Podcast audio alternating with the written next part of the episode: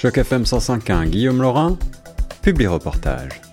Vous êtes bien sur les ondes de Choc FM 105.1, la radio francophone de Toronto. Ici Guillaume Laurin.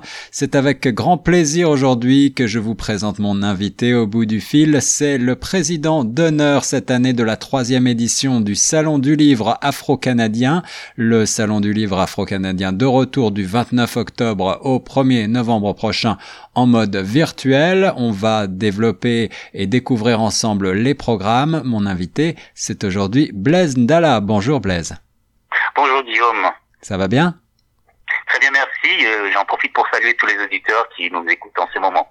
Blaise, vous êtes euh, auteur, notamment connu pour euh, le livre Sans capote ni Kalachnikov, également euh, auteur de J'irai danser sur la tombe de Saint-Gor, pour lequel je crois on s'était parlé il y a quelque temps déjà.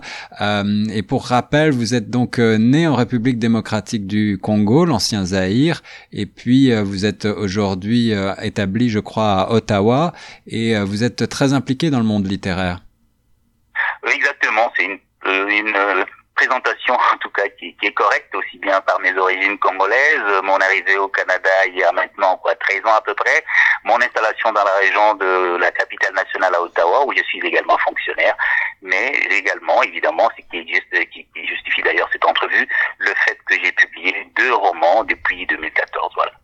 C'est bien ça. Alors, euh, le salon afro-canadien fête déjà ses trois ans. Il s'agit euh, d'une vitrine littéraire euh, de ce qui se fait de, plus intéressant euh, dans le monde littéraire afro-canadien. Est-ce que vous voulez peut-être en présenter les grandes lignes? Le, but, c'est bien sûr de faire rayonner la littérature afro-canadienne. Est-ce que cette littérature est, est, très importante tout d'abord?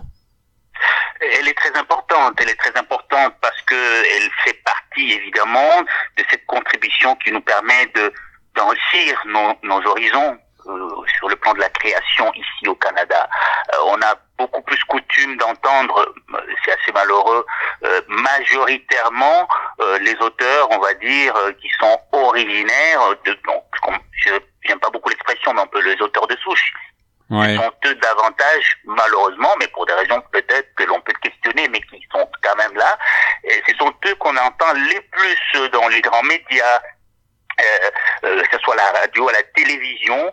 Euh, je pense que les, les, auteurs qui viennent de l'univers afro, afro, je veux dire, les, les auteurs afro-descendants, pour oui. utiliser un terme beaucoup plus inclusif et plus précis, ne sont pas si souvent vus, si souvent lus, si souvent connus, y compris dans leur propre communauté d'ailleurs.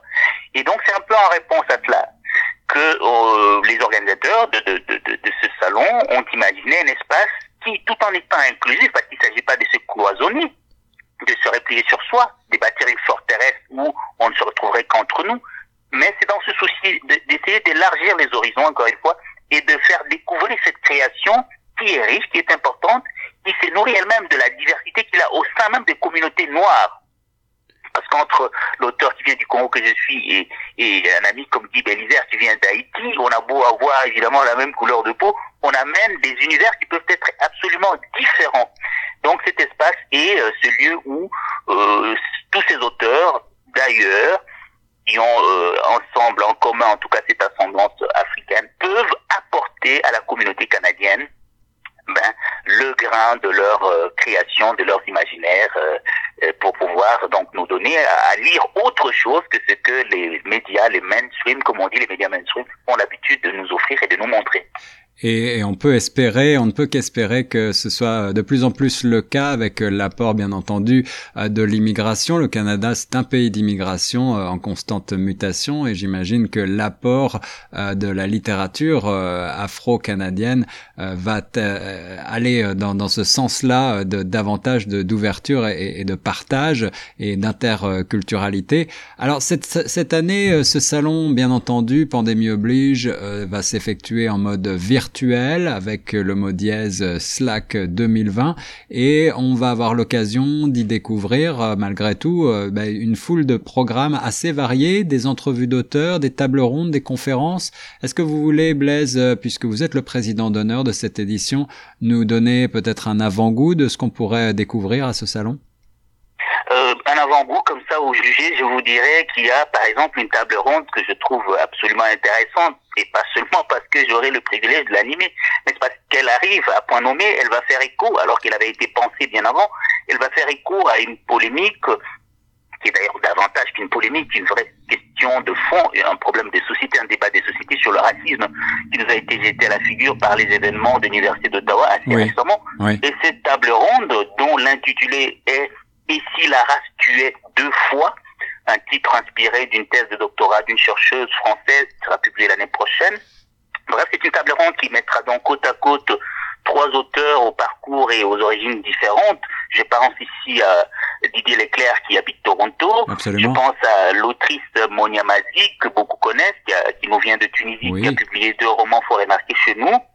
Et je pense également, euh, comme troisième invité à cette table ronde, à, un ami qui est Sébastien Pierrot, qui est davantage connu comme journaliste à ONFR, euh, cher aux, franco-ontariens, mais également auteur, hein, parce qu'il a publié un roman, on se souviendra, il y a deux, trois ans, chez Prise de Parole. Voilà. Autour de cette question de la race entre guillemets, hein, un, concept qu'on va creuser, qu'on va essayer d'analyser, décortiquer, on va essayer donc de voir, euh, de faire parler ces personnes, de voir dans quelle mesure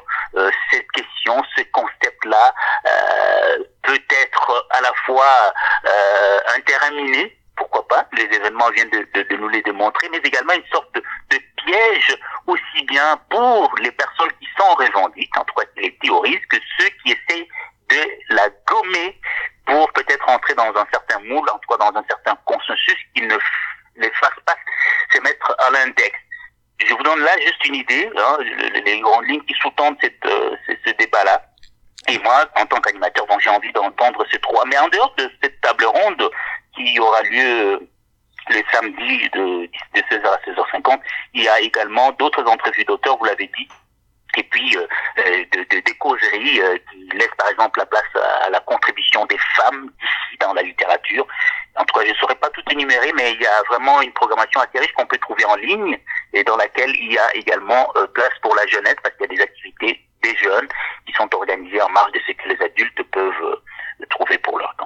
Alors absolument Blaise, vous avez raison de le souligner, euh, avec 40 auteurs euh, qui seront disponibles par visioconférence tout au long euh, de ce salon. Il y en aura pour tous les goûts en effet, y compris pour les plus jeunes d'entre nous. Et puis, vous l'avez mentionné, des intellectuels, des auteurs pointus sur ces questions passionnantes et fort d'actualité. Je rappelle l'adresse internet du Salon du Livre Afro-Canadien 2020 pour cette troisième édition, mosaïqueinterculturel.ca pour connaître l'ensemble du programme et les détails. Vous pouvez également vous rendre sur le site grandtoronto.ca à la rubrique événements pour euh, savoir comment participer.